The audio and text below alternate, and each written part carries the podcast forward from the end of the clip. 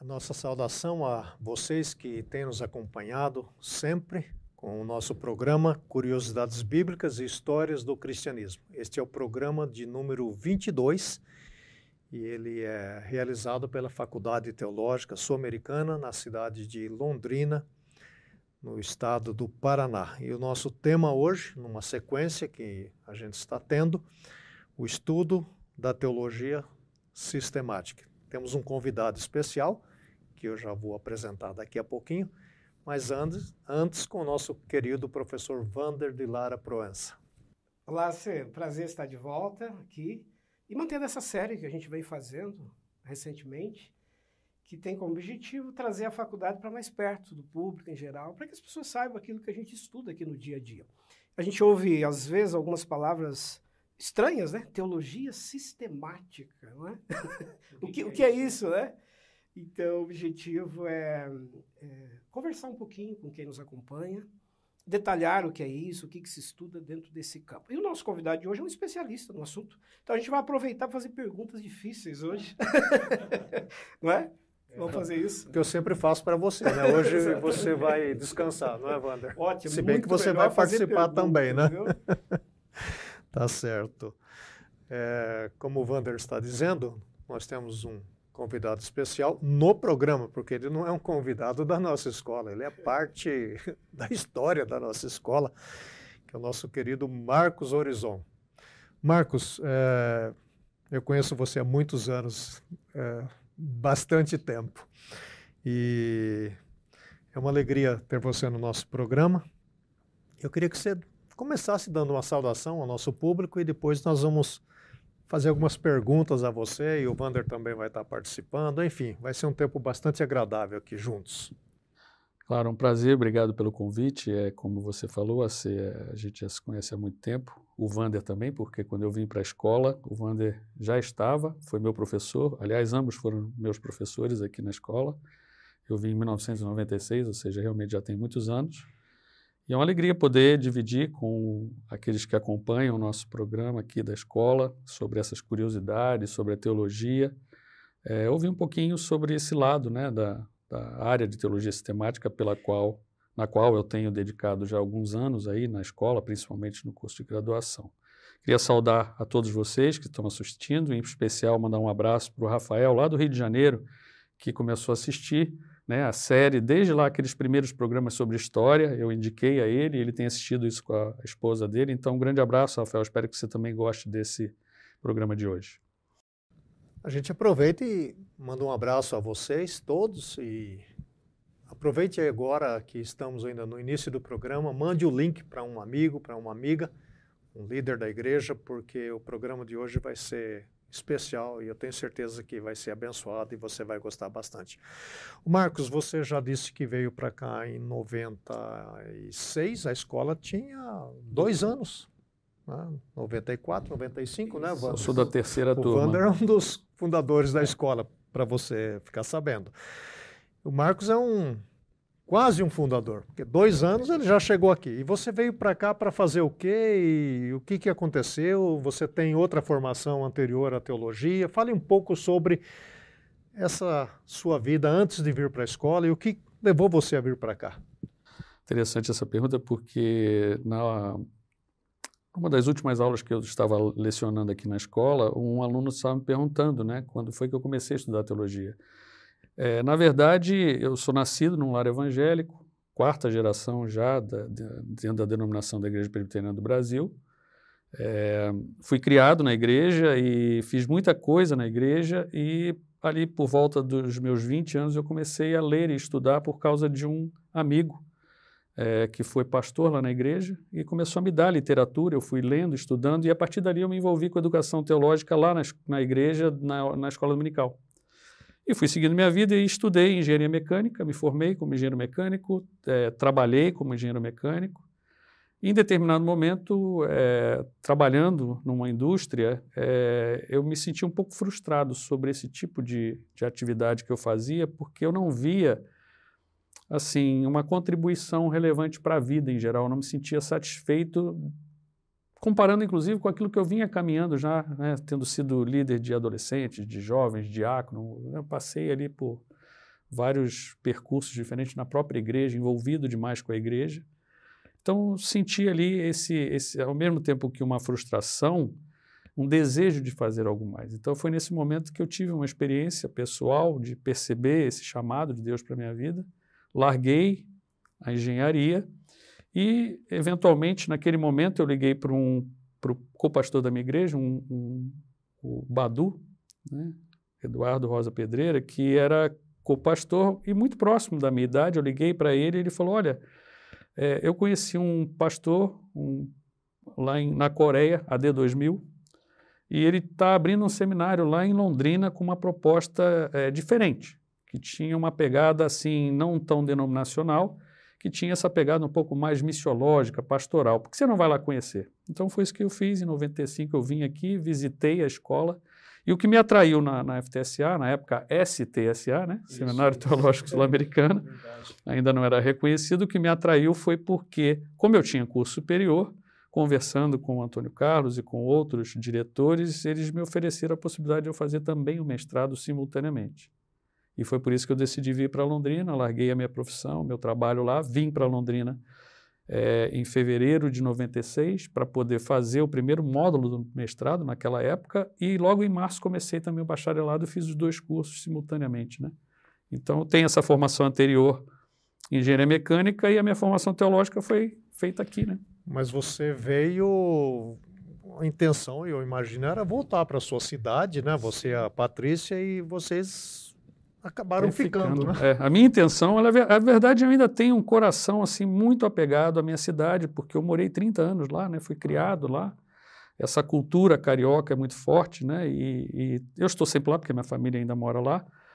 É, mas a minha intenção era voltar, voltar talvez para desenvolver um pastorado auxiliar, mas em 98 é, você me convidou para é, é interessante esse fato porque eu sou engenheiro mecânico e a gente recebeu uma doação para fazer uma construção e você me convidou para cuidar da construção e eu, eu lembro de ter falado, eu sou engenheiro mecânico, não sou engenheiro civil. você falou, mas você é o único engenheiro que, que está aqui. E a partir dali, né, no meu, a partir do meu terceiro ano aqui na escola, eu me envolvi com a administração da escola e tive o convite do Dr. Paulo Pearson, que é, era professor no Fuller, de assim que eu terminasse o meu curso aqui de mestrado e graduação, ingressar no doutorado no Fuller.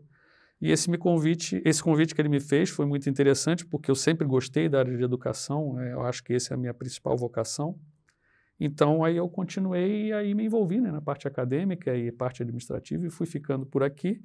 Aqui tive dois filhos, né, que são pé vermelho, que chama, né? E hoje, por acaso, os dois estão estudando no Rio de Janeiro, né? Meu filho e minha filha. Voltando lá às origens, As do, origens do pai e da mãe, né? Agora, uh, Marcos, a, na escola, no os primórdios da escola, Wander, a gente acho que só não dava aula de educação física, é. né? Verdade. Que dava aula de tudo, né? Clínico geral. Né? Clínico geral, né? Dava aula de tudo, né? Você mesmo deu, é, deu muitas tudo, aulas de muitas coisas, né? Tirando grego e hebraico, acho que os demais é. todas eu... E a gente ia para a sala de aula falando, meu Deus, o que, que eu estou fazendo aqui, né? E eu sempre digo que teologia é um campo muito amplo. Não pense você que teologia é é limitado ou é restrito. E temos muitas áreas na teologia, dentro da teologia. E você, Marcos, aqui tem dado aula, outros tipos de aula, como a gente está falando, mas primordialmente você tem se dedicado à teologia sistemática. Então, eu queria saber, é, primeiro, se foi uma escolha sua, se foi uma imposição da escola e você acabou gostando, como que foi esse, esse processo? É interessante porque, é, como você falou, a gente deu aula de muita coisa aqui. De 2000 para cá, quando eu comecei a lecionar, é, eu perdi a conta, mas eu dei aula de muitas disciplinas diferentes. Mas eu sempre tive muito interesse pela teologia fundamental, quer dizer, de onde surgem os, os primeiros conceitos, né, como se formula eles, porque eu acho que eles é que dão origem a todo o resto. Quer dizer, quando a gente faz uma teologia que é prática, ela na verdade nasce de algum conceito. E eu sempre gostei de, dessa área um pouco mais voltada para a reflexão, para a filosofia, né? para a, a, teologia clássica. Então, em algum momento, na época, quando a gente tinha um currículo um pouco mais dividido, eu, eu iniciei dando aula de escatologia. Eu, na verdade, nem me lembro por quê. Eu lembro sim, como o Vander falou, né? Eu não dei aula de línguas aqui, nem de grego, nem de hebraico. O pessoal fugia também de sistemática, porque como a gente é uma escola interdenominacional, você acaba tendo que fazer uma teologia que não seja é, prioritariamente puxado a nenhum né, a nenhuma tradição, a nenhuma corrente. E a gente ainda mantém isso. Né? Ainda Muito até forte. hoje mantém isso. É. Quer dizer, então, assim, nós não damos uma teologia sistemática que seja identificada com alguma tradição específica. Em certo, em certo sentido, isso cria uma dificuldade para o professor, porque se você tem que estudar sobre o assunto, você tem que ser amplo o suficiente para poder pincelar um pouquinho de cada tradição, indicando, inclusive, quais são as diferenças, é, mas também construindo algo que seja consistente. Então, é, comecei ali primeiro com a escatologia e mais tarde fui migrando para assumir praticamente todas. Né? Então, eu, até um determinado momento, eu era o único professor de teologia sistemática aqui da casa. Né? Isso na graduação, porque a minha formação no mestrado foi na área de liturgia e, e adoração, que eu também gosto, porque trabalhava com louvor e tudo mais, e, e, e o tema, inclusive, o tema da festa. E depois, no doutorado, foi missão urbana, e eu fiz isso talvez até pela influência de ter nascido, sido criado no Rio de Janeiro e ver a necessidade né, da atuação da igreja no meio urbano. Mas acabei, e até hoje, né, trabalhando com a graduação na área de teologia sistemática. Uhum. A gente já volta com você, Marcos. o Wander, eu quero aproveitar essa história do Marcos, né? E é interessante a gente ver como Deus vai é, direcionando a gente, né, conduzindo por vários caminhos. A área de história, que é a sua, é, como você chegou a pensar assim, não, eu gosto de história, né? Porque você é um historiador.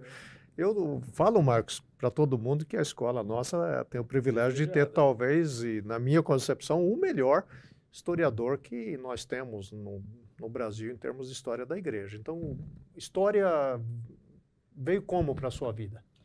É legal, assim, uma boa questão. é como o Marcos falava, a gente acaba se identificando com uma determinada área. É, há uma primeira formação que é do, do, clínico geral, mas assim como na medicina, tem depois as especialidades.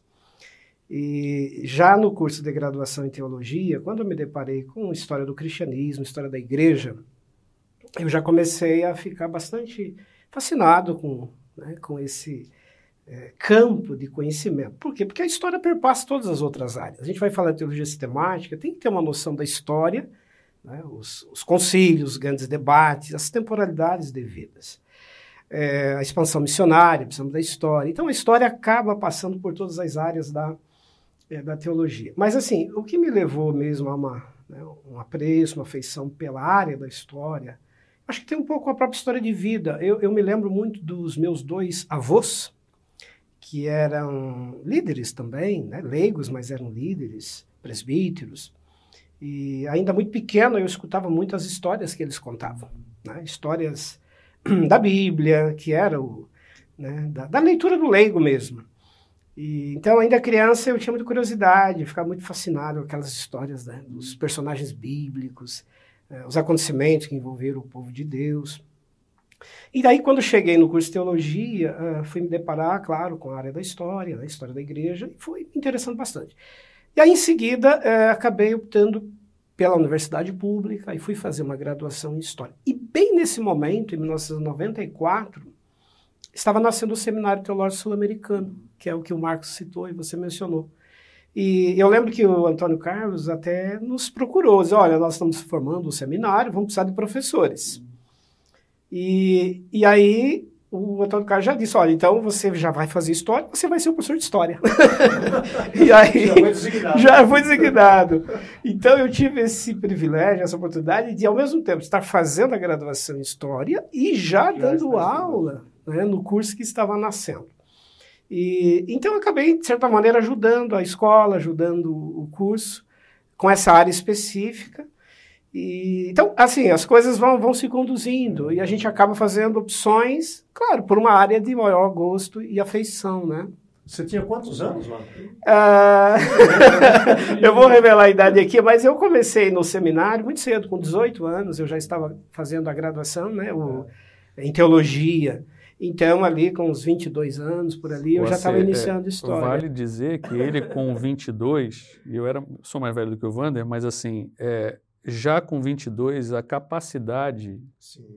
e a habilidade de lecionar do Wander é uma coisa impressionante. Quem não teve esse privilégio de ter aula com ele, deveria procurar uma forma, nem que seja EAD, para ouvir, porque assim é impressionante. Ele várias vezes, né, foi reconhecido como sendo sim, não lá, tenha dúvida, né, como patrono de, de turmas por essa Acho que é o que mais foi, né? É, e você também pode ver os nossos programas aí desde o número um, né? Você pode maratonar, agora é uma expressão que se usa, e você vai ver. E você, qual é a área que você gosta da Bíblia? Escreva aí no nosso é, chat aí, no, nos comentários, né? Qual é a área que mais atrai você? E quem sabe você possa se especializar também fazendo um dos nossos cursos, né? E, o Marcos, assim, só uma partezinha. É muito interessante a gente não perder esse dado.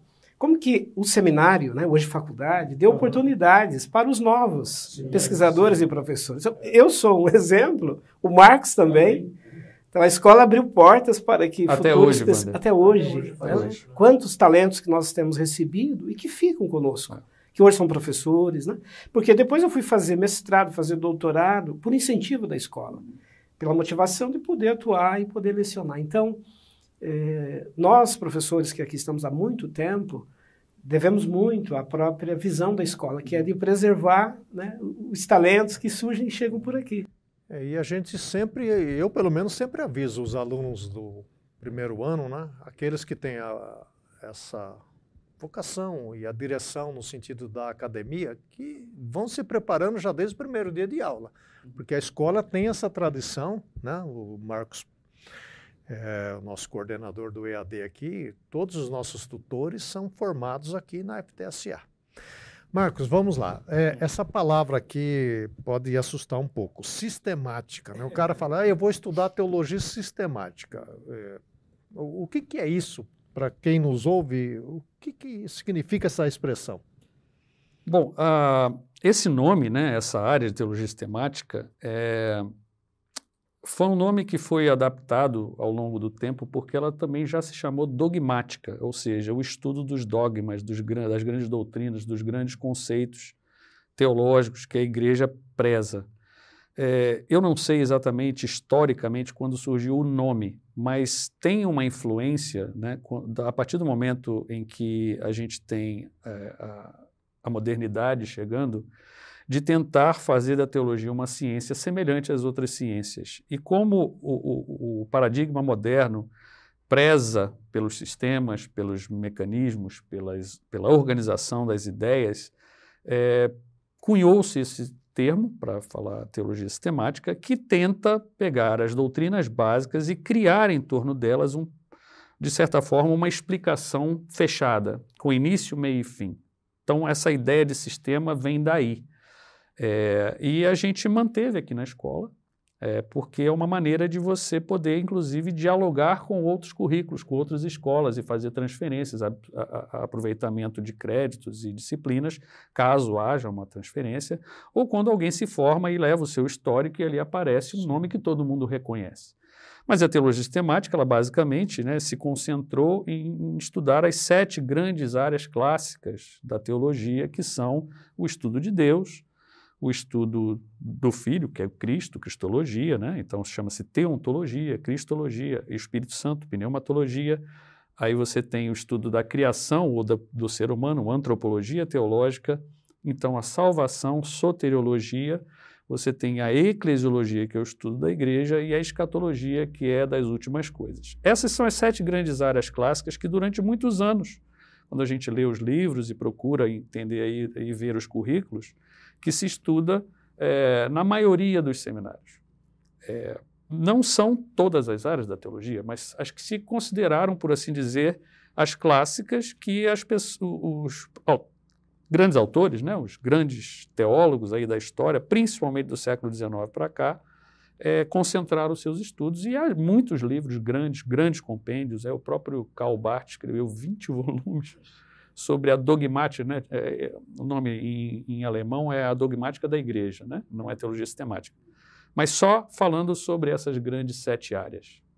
Então, Marcos, para a gente é, ajudar aqui a, a, entender melhor isso, vamos pensar numa das áreas, a, a estudo sobre Cristo, sobre a pessoa de Jesus, é, ou sobre a salvação. As, né? Então, vai pegar o tema salvação uhum. e vai percorrer a Bíblia para estudar o que a Bíblia fala sobre salvação. Isso seria Essa seria a melhor opção para se abordar o tema, mas não é isso que se faz de maneira geral. Então explica, explica então, isso tá melhor para a gente. Porque aqui na escola, sim, o que nós, por causa da questão interdenominacional, nós priorizamos não a teologia sistemática a partir dos sistemas criados pelas tradições e pelas denominações, por assim dizer, ou seguindo uma linha de algum teólogo clássico da Reforma ou posterior.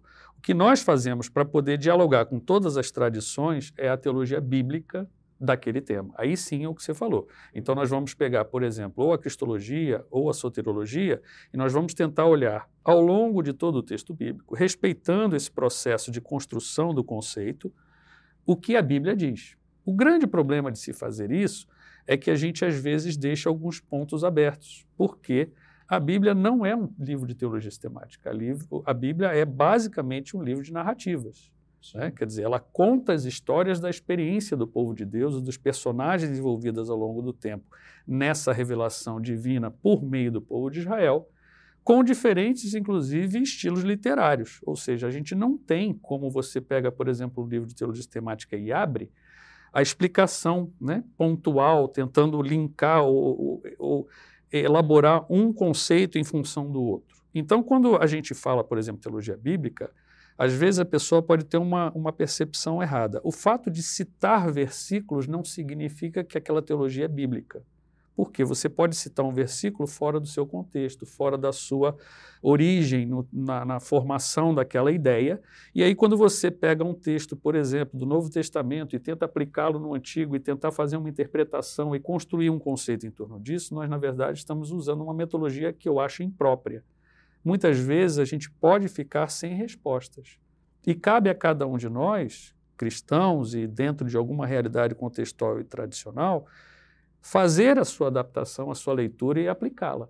E eu acho que a, a gente é, tem um pouco de, de, problema com isso, porque como a sistemática originalmente das tradições vem com todas as respostas, uhum. é, e a gente sabe que essas respostas nem sempre satisfazem, o aluno, quando chega aqui, às vezes ele quer essa mesma resposta da gente. Então, professor, me diga o que, que é, como é, e você dá indicações daquilo que a Bíblia diz. Mas como alguns autores vão fazer o sistema, ou seja, o sistema meio que fecha tudo, é, os alunos têm que fazer esse, esse exercício né, de reflexão, de construção própria, a partir da sua realidade. Se ele quiser optar por aquele caminho, ok, é o caminho da sua tradição. E, inclusive, muitas vezes a gente orienta o aluno a conhecer a sua teologia, né? a teologia da sua igreja. Né? E nós não vamos conseguir fazer E muitos todos. alunos nem conhecem, né? Não, não. Você tem experiência sobre isso, né? Olha, assim, eu acho que a questão é um pouco pior. Eu queria fazer esse alerta a todos que estão nos ouvindo. Eu acho que é, a, quando a gente começa a dar aula na Teologia Sistemática 1, que é a introdução, né? A gente faz uma introdução e depois a gente vai falar sobre a pessoa de Deus Pai.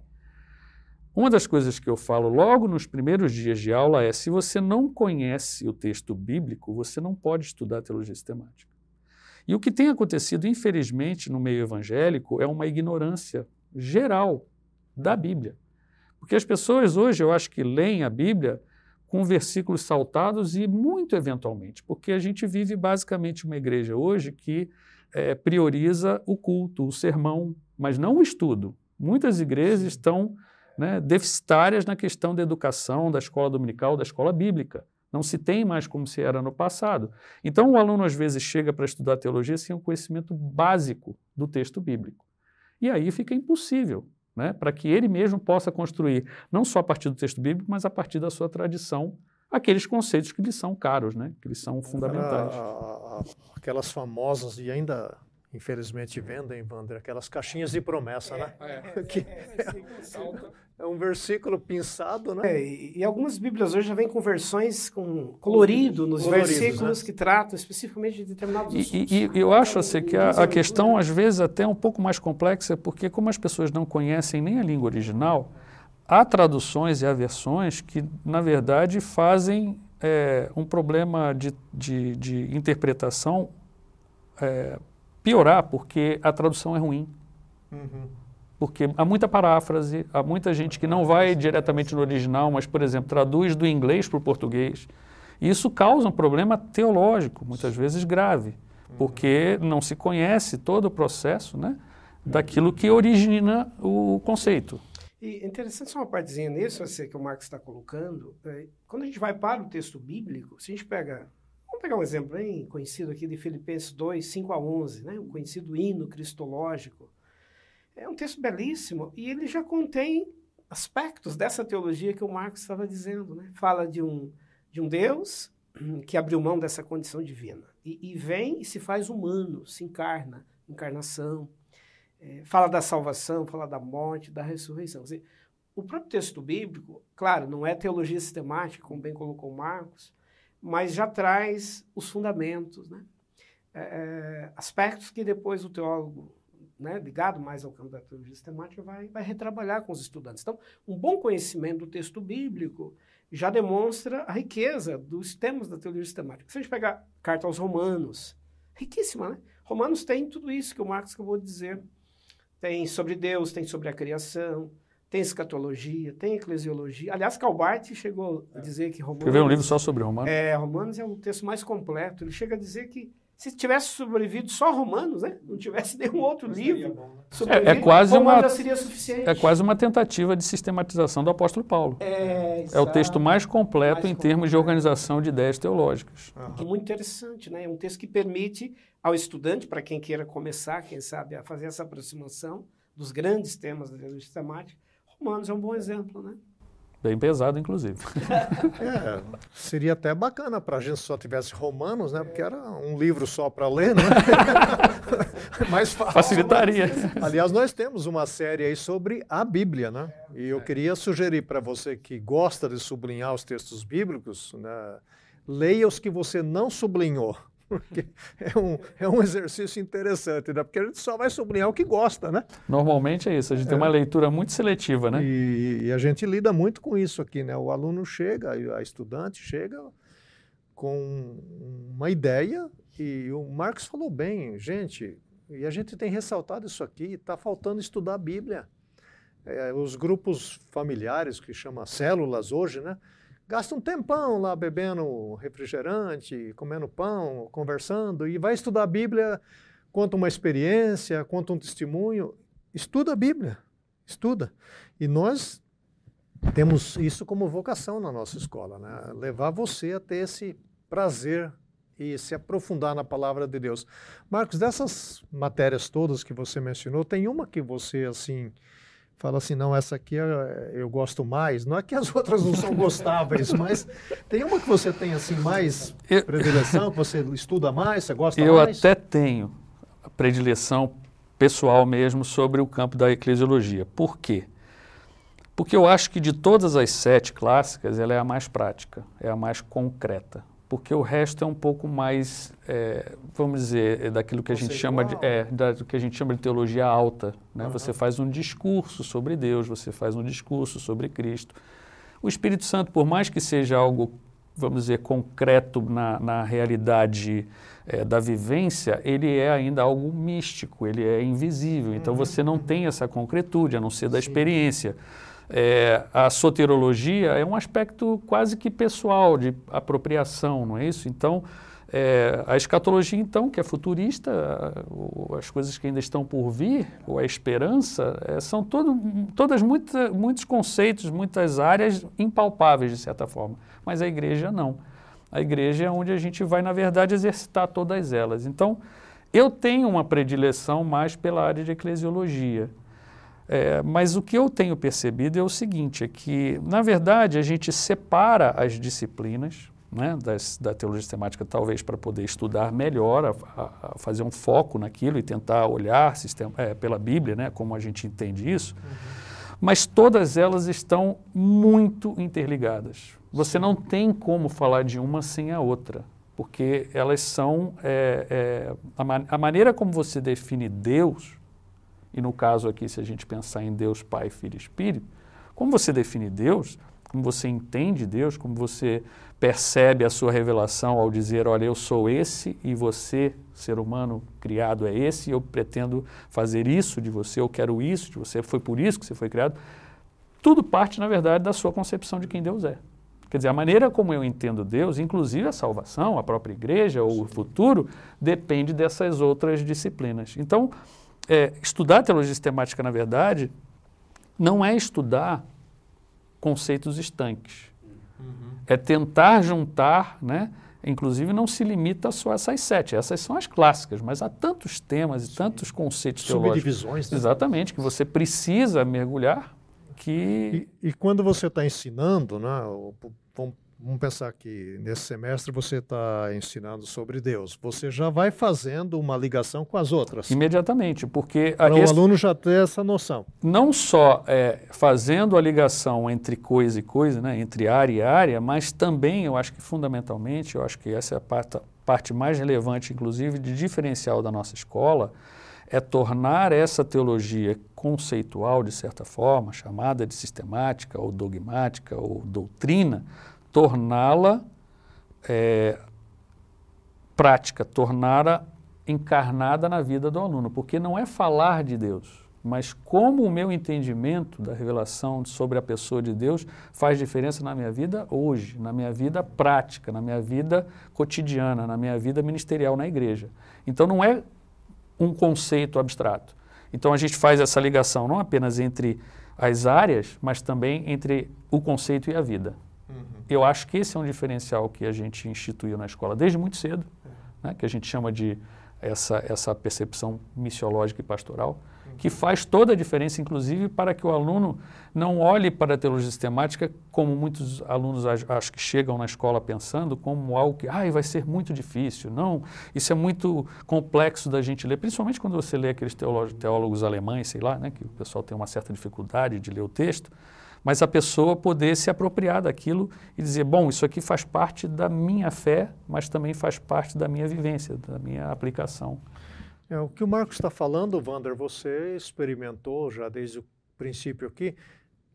É, talvez as pessoas não saibam como é o nosso sistema aqui dentro, né, de pedagogia, de, desse, dessa relação das matérias, né? Como foi isso para você? Porque você experimentou desde o começo, isso na parte da história, né, que você faz. Né? Não é só história pela história, né? Isso. Essa história tem que desembocar em alguma coisa, né? Exato. essas nossas reuniões, lembra da é... gente ficar, né, cada um dando palpite na aula do outro, né? Muito, muito comum. É, eu acho que essa é uma marca da nossa escola desde o do princípio, é, dialogar com as diferentes áreas de conhecimento de forma muito respeitosa o Marcos tocou num ponto bem importante. Nós recebemos cada vez mais estudantes das mais diferentes confessionalidades. Desde o início, né? A escola nasceu para acolher justamente aqueles que eram bastante reticentes até à própria teologia. Durante muito tempo no Brasil, houve uma certa desconfiança de determinados segmentos confessionais. Ah, teologia, né? muita razão, a fé vai ficar enfraquecida, né? Isso mudou muito. Hoje, o Marcos é testemunha disso, ele coordena o programa de né, o nosso programa à distância. E recentemente nós fizemos um levantamento aí, acho que perto de 80%, né, Marcos? Vem de confessionalidades que até então, até bem pouco tempo atrás, não estavam, não estavam próximos da teologia. Então, acho que desde o início, uma das marcas tem sido trabalhar com esses diferentes temas de uma forma acolhedora destas, dessa diversidade da igreja que chega até aqui.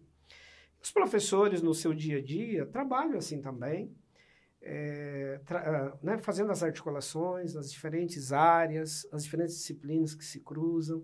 E nós é, temos também por prática é, nos mantermos muito atualizados. Quando a gente precisa ajustar uma disciplina, trocar o nome, já fizemos isso várias vezes. O conteúdo. O conteúdo, redirecionar. Por quê? Porque o mundo está se transformando. O mundo evangélico né, nas três últimas décadas, principalmente, se modificou bastante. Então, determinados temas e assuntos que nós abordávamos até pouco tempo, hoje requerem outras questões. Então, acho que essa flexibilidade da escola de se adaptar às novas eh, demandas, né, aos novos temas, aos novos estudantes que estão chegando. Nós recebemos cada vez mais estudantes com muito pouco de vivência da igreja, pessoas recém-convertidas até à, fé né, evangélica, à fé protestante, que aqui chegam às vezes sem saber até os, os, livros da Bíblia, onde fica um livro da ah, Bíblia. Ainda bem que tem o celular, né? Que é, é fácil. Hoje facilita, né? É fácil de achar. É, o índice é até mais rápido. É, exato. E o que é muito interessante é receber esse público muito amplo, né? muito geral, porque não vem só para não vem só para formação, para ser pastor, né?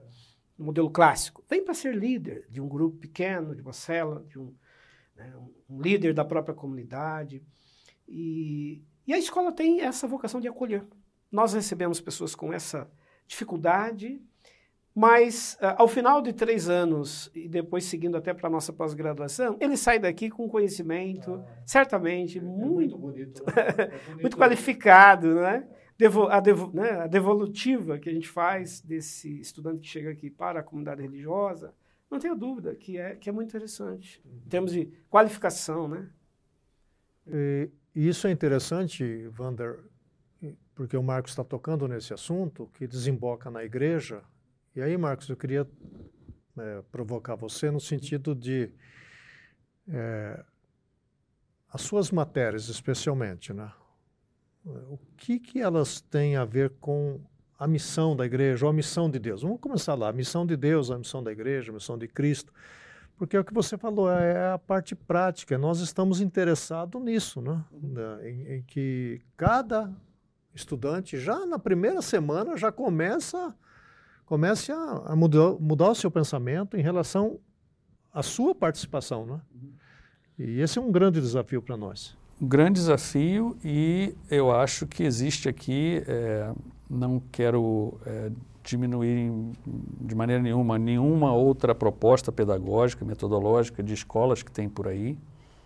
Mas eu acho que esse diferencial que a escola desde muito cedo, não na sua fundação talvez, mas logo ali nos anos 2000, a gente é, buscando o reconhecimento do MEC, construímos isso coletivamente, um pouco também é, influenciado pela nossa formação, porque você também fez o, o Fuller, e, e, e o Fuller tem essa essa proposta pedagógica né, que olha a missão como prioridade.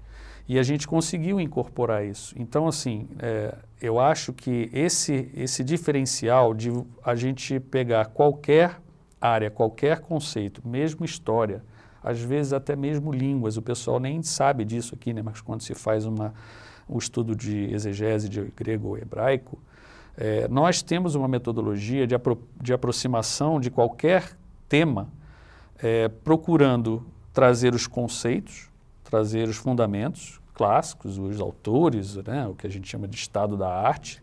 Como disse o Wanda, a gente procura estar sempre atualizado. Então o aluno recebe isso, mas a disciplina não é só isso. A disciplina também preza a questão do entendimento, da avaliação, da análise do seu contexto. Então o aluno quando vem para cá, nós não dizemos para ele qual é o contexto que ele deve aplicar. Ele tem que fazer esse exercício de olhar para a sua realidade que difere.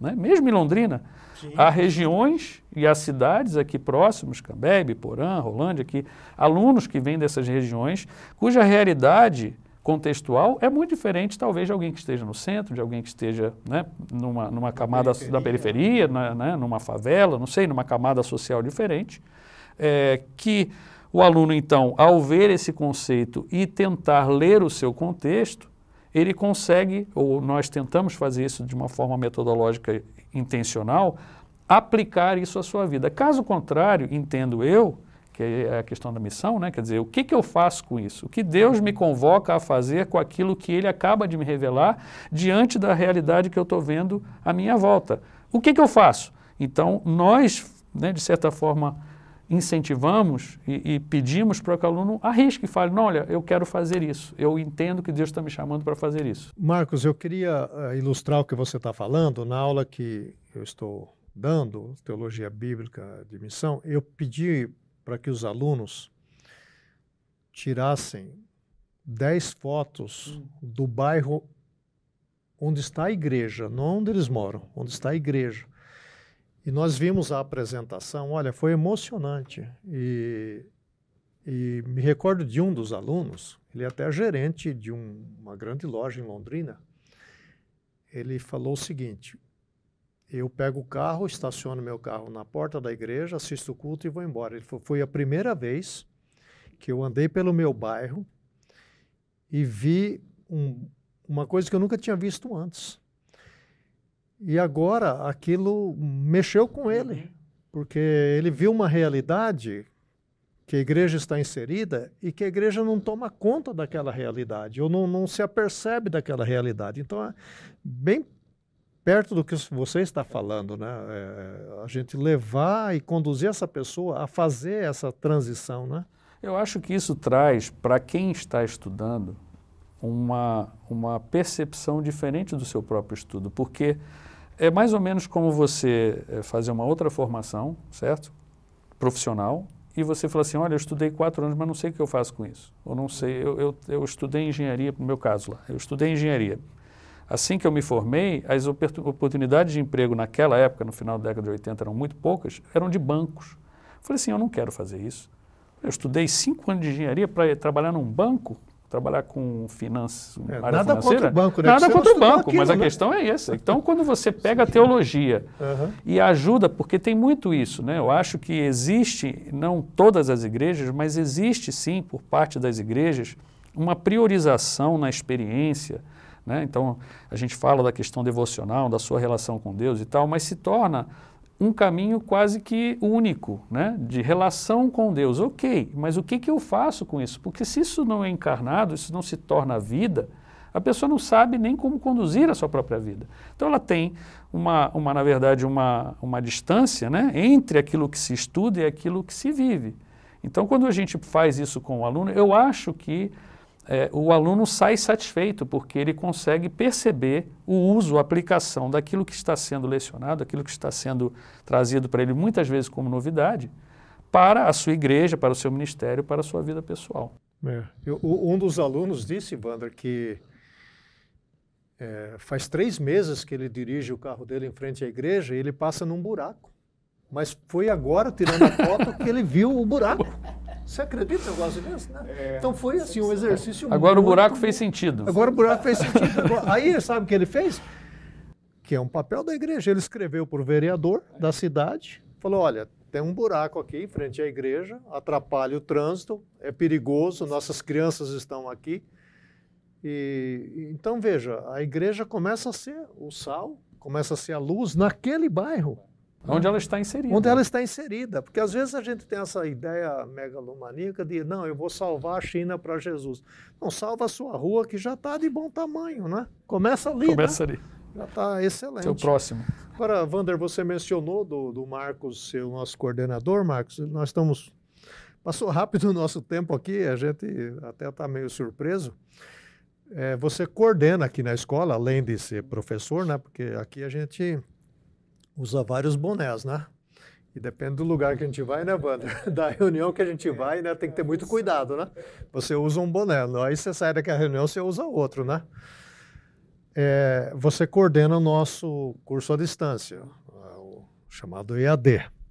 É, fale um pouco sobre isso, qual é o perfil dos nossos estudantes nesse curso, é, algumas pessoas têm, ah, não vou estudar EAD porque não é tão bom, né? o que não é verdade, né? Aliás, é mais forte do que o presencial, né? É. Fale um pouco sobre isso. Bom, é, o, o, ensino à distância aqui na escola é, surgiu como, como o Wander até é, mencionou um pouco antes, é, dessa nossa tentativa de estar atento às necessidades é, a gente viu que essa era uma tendência. Aliás, hoje, no Brasil, existem mais alunos matriculados em cursos online ou à distância do que em presencial. Já se passou né, o número de alunos que optam por esse, esse tipo de estudo. Deixando muito claro que uma coisa não substitui a outra. Eu não vejo que o estudo presencial vá terminar. Existe uma dinâmica diferente, uma proposta diferente. Então, lá atrás, quando a gente resolveu, né, em 2004, eu acho que foi quando foi tomada a decisão de tentar migrar para esse caminho, nós também não conhecíamos muito sobre o assunto, era novidade não apenas para nós, mas no Brasil em geral. E a proposta foi então é, tentar fazer do curso presencial é, ou replicar isso numa plataforma ou à distância. Então, esse foi o primeiro caminho. O que nós descobrimos ao longo do tempo é que, na verdade, a educação à distância, o ensino online, ele é diferente do presencial. Então, se você tentar é, se inscrever num curso pensando que você vai ter a mesma experiência, é, isso não é verdade. Como você disse, talvez o nosso curso online seja ainda mais forte, porque ele tem que ser mais dedicado ao texto, ao vídeo, ao áudio e às atividades do que o presencial que está ali na dinâmica do dia a dia com o professor, que tem uma outra experiência.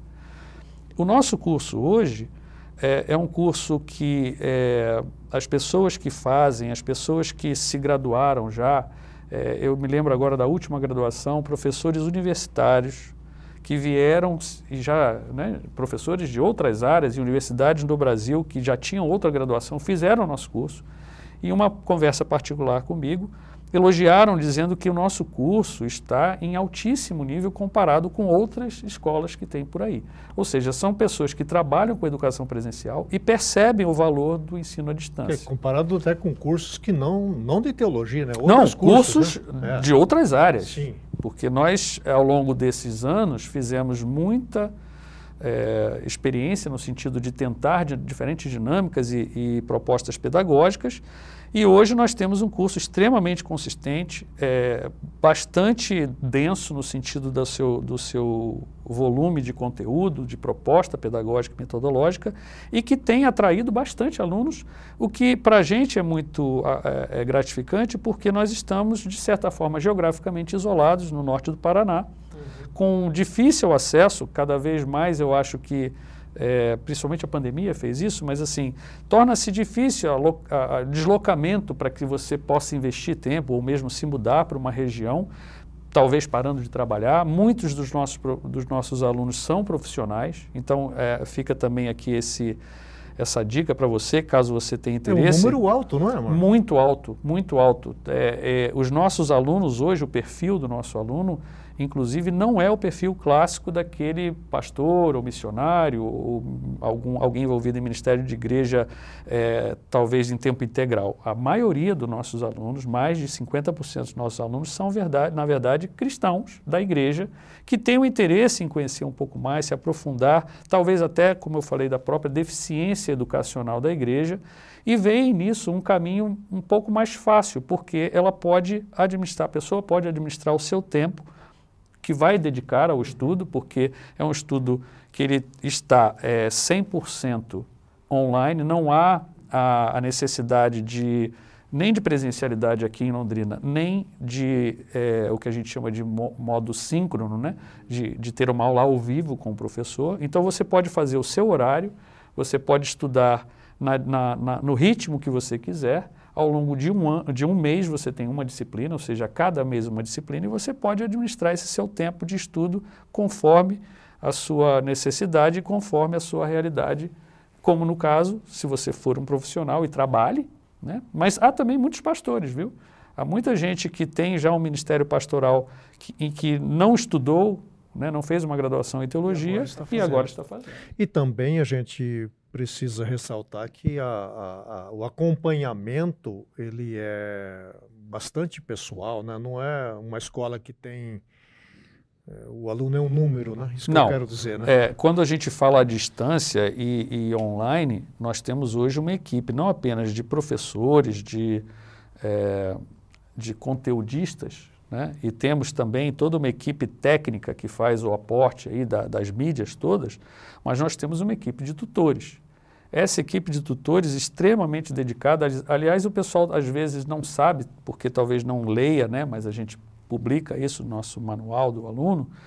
Todos os nossos é, tutores, aqueles que lidam diariamente com os alunos nas suas dúvidas, nas, nas suas necessidades, ou seja, nós não abandonamos o aluno, muito pelo contrário. Diariamente, né, cotidianamente, só no fim de semana que não existe esse atendimento, os tutores prestam esse serviço. Mas todos os tutores são graduados em teologia, muitos são pastores ou pastoras, e também são pessoas que hoje estão se aperfeiçoando. Então, alguns já têm mestrado, outros fazendo doutorado, ou seja, a qualidade do nosso tutor é, é muito alta comparado com o que a gente tem no mercado hoje, não apenas teológico. E sem esquecer que tem essa parte também da pessoalidade, né? Ora com os alunos, né? liga para saber como está. Né? Muito, os alunos ligam aqui. Né? Muitos casos em que é, é diferentes, porque o perfil dos alunos varia demais. Então há pessoas que têm dificuldades com tecnologia, há pessoas que estão é, enfrentam dificuldades pessoais, né? de saúde ou de problemas na família, e nós procuramos atender todos esses casos individualmente. Então não é uma, não é um, vamos dizer assim, nós não vendemos educação nós procuramos participar na formação e na educação de forma completa, atendendo, claro, dentro das nossas limitações e, e dos nossos recursos, essas pessoas que vêm até nós e se tornam nossos alunos. E o maior exemplo disso é quando essas pessoas vêm para a graduação, que a gente se sente realmente feliz ao ver é, a demonstração né, de gratidão e de carinho por causa desse processo, de certa forma, individualizado ou pessoalizado. Vander, nós estamos chegando ao final do nosso programa. Você é professor né, neste também. curso, né? Do, também, é, né? Também. o único Sim. que não. Eu, eu não sou porque eu, eu sou relaxado. É não, isso. você é, você tem conteúdo lá. Ah, eu tenho conteúdo, mas eu não tenho lá né, o uma dia matéria, né? Porque eles sabem que eu iria furar o nosso curso. Então, uh, uh, fala rapidamente da sua experiência com esse curso aí. Sim, é, duas coisas me chamam a atenção, inclusive na fala do Marcos. A primeira, como que a teologia sistemática está tão perto do dia a dia da igreja, uhum. da prática da vivência da fé, e às vezes a gente não, não percebe. É, eu vou só recuperar rapidamente aqui a história. Quando lá as primeiras comunidades cristãs iam cantar, eu citei o exemplo do hino cristológico de Filipenses 2, a riqueza teológica que está nesse hino. A igreja não cantava qualquer coisa, né? É, Pensava aquilo que estava cantando. E eu fico pensando nesse sentido também hoje. A igreja, quando canta, quando celebra, precisa estar atenta àquilo que está sendo dito nas próprias letras, nas canções. E aí entra o papel da teologia sistemática.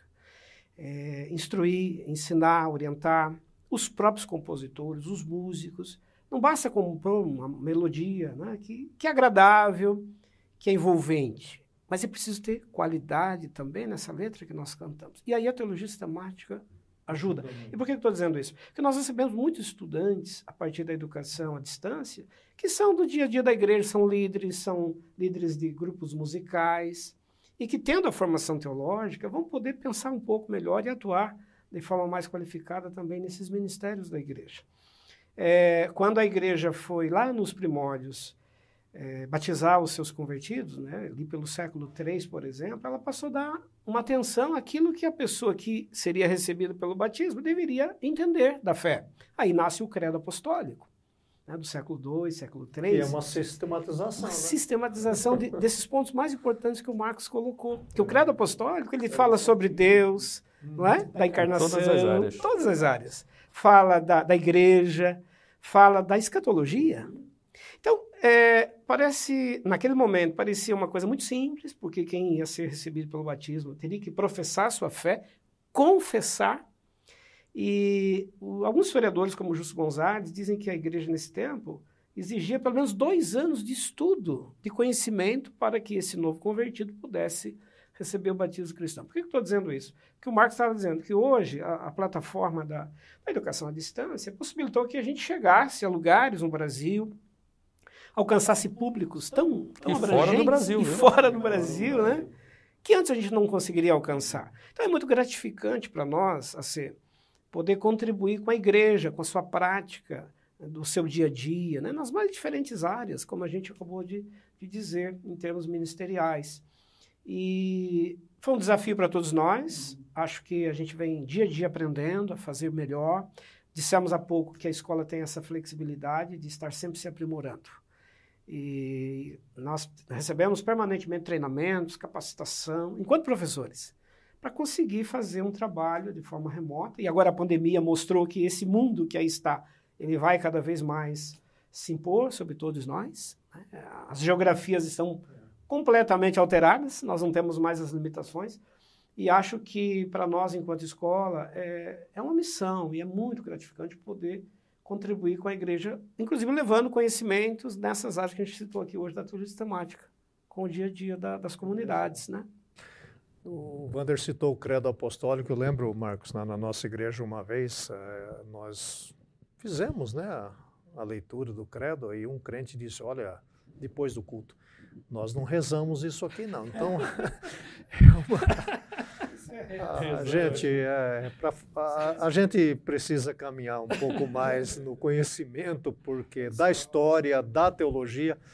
Marcos, olha, a gente poderia ficar mais tempo aqui e quem sabe a gente retorna com você outra hora, porque é muito, muito rica essa experiência e essa, essa temática da sistemática. Queria que você dissesse uma palavra de desafio uhum. pessoal que está nos vendo e o que, que você incentivaria, o que, que você deixaria para eles como um desafio. Aos líderes, tem muitos líderes nos vendo. É, uma palavra sua. Bom, é, primeiro mais uma vez agradecer o convite, a oportunidade da gente poder falar né, daquilo que tem sido não só a minha vida em ministério, mas algo que realmente é caro ao meu coração, é, pelo qual tenho dedicado, né, não, não apenas o meu tempo, mas toda a minha vida em ministério. Então é uma alegria poder falar isso. Principalmente poder falar a você que está nos assistindo, porque muitas vezes a gente pensa que teologia é para pastores, para missionários, é para profissionais da teologia. Não é. É, eu costumo dizer nas aulas de teologia sistemática de que todo mundo é teólogo, inclusive o ateu, porque se você falar a palavra Deus, você está falando sobre Deus, da maneira como você entenda. Então todos nós somos teólogos e teólogas. E eu acho que aqueles que vivem o dia a dia do cristianismo e professam a sua fé e procuram viver essa fé de forma é, concreta no dia a dia, pessoal ou social, é, está apto para estudar. É, esse é um convite que eu faço, para que, por que não? É, o Antônio Carlos muitas vezes diz isso, né? Às vezes você tem aí algum tipo de graduação e uma graduação a mais pode te ajudar também na sua vida profissional, ou uma pós-graduação. Mas pra, particularmente para aqueles que professam a fé cristã, esse, essa é uma oportunidade rara. Eu tenho certeza que se você é, mergulhar nesse universo do estudo, do conhecimento, como diz o profeta Oséias, né? Conhecer e prosseguir conhecendo a Deus. Eu acho que isso vai fazer uma diferença enorme na sua vida, não apenas na sua vida pessoal, mas também na sua vida ministerial. Você vai entender que a nossa vida não se limita talvez aquelas pequenas coisas que no dia a dia ou ao longo do tempo a gente vai se limitando. O, o, o mundo é grande, Deus é grande e o chamado dele permanece para todos nós. Então fica aqui o meu convite a você para estudar conosco, para fazer os nossos cursos, é, para estudar teologia sistemática. Quem sabe você possa ler, comprar algum livro aí, ler e investigar sobre isso. Ok? Um grande abraço, até uma próxima oportunidade.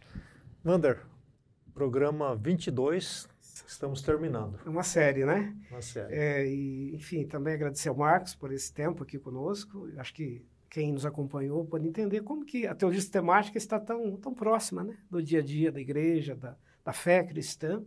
E destacaria duas coisas para a gente encerrar. A primeira, é, você que deseja estudar, né, fazer teologia, a faculdade oferece diversas, é, diversos níveis até mesmo para aquele que não tem nenhum ensino hoje é, médio completo. Tem um curso hoje básico de teologia que permite que você venha estudar teologia. Você quer fazer uma graduação, quer fazer uma pós-graduação, se especializar numa área, será muito bem-vindo aqui. E a segunda coisa, o respeito à confessionalidade a que você pertence. Sim. Não tenha receio disso. Você pertencendo às mais diferentes práticas evangélicas, religiosas, enfim, até não evangélicas nós recebemos aqui. Você aqui na FTSA será respeitado, uhum vai conhecer, vai poder estudar a diversidade, que é o que nos orienta enquanto professores. Uhum. Né? Acima de tudo, respeitar a diversidade do reino de Deus e, e né, a teologia sistemática é uma das áreas que trabalha com essa perspectiva também. Verdade. Nós somos convertidos ao reino de Deus, não é isso? É, teologia sistemática eu amo muito e dei aula de homilética há muito tempo e uma das pregações, né, ou estilos de pregações é pregação temática. E a turma falava, ah, mas a pregação temática não é assim tão forte como a exposição ou uma expositiva e tal. Falava, olha, é, faz uma mensagem então sobre a imutabilidade de Deus. Só para você ter uma ideia se, se é fácil teologia sistemática. Né? Então, é, quando você ouviu uma mensagem sobre uma doutrina, sobre uma teologia sistemática, um tema da teologia sistemática, você quase não ouve, porque as pessoas não sabem teologia sistemática. Queria deixar um desafio a você, como Marcos já deixou, o Vander deixou, estude. Você talvez não, não, não, queira estudar com a gente, ou, ou não queira estudar na, na EAD, ou procure uma escola perto da sua casa, ou perto da sua cidade, ou na sua cidade, ou mesmo na internet. Comece então a se aprofundar. E aí mais para frente, você sentindo o desejo de fazer um curso de teologia, aí sim venha estudar com a gente. Nós temos a graduação reconhecida pelo MEC, são três anos de muito estudo, muito intenso. Temos, para quem mora em Londrina, na região, a graduação presencial. Temos a pós-graduação. Entre aí no nosso site, que é ftsa.edu.br, ou então digite no Google Faculdade Teológica Sul-Americana, que o Google vai nos encontrar e você então também nos encontrará. Que Deus continue abençoando a sua vida, seu ministério, sua igreja, sua comunidade, sua família. E voltaremos uh, no próximo programa com um outro tema tão interessante quanto este. Importante dizer, curta, não é isso? Dê um curta, like. Curta, dê um like lá. Né? E deixa a sua, a sua pergunta. Deixa a sua pergunta, um comentário. Isso é muito importante para nós, porque nós dependemos muito da sua participação. Tá certo? Grande abraço e até a próxima.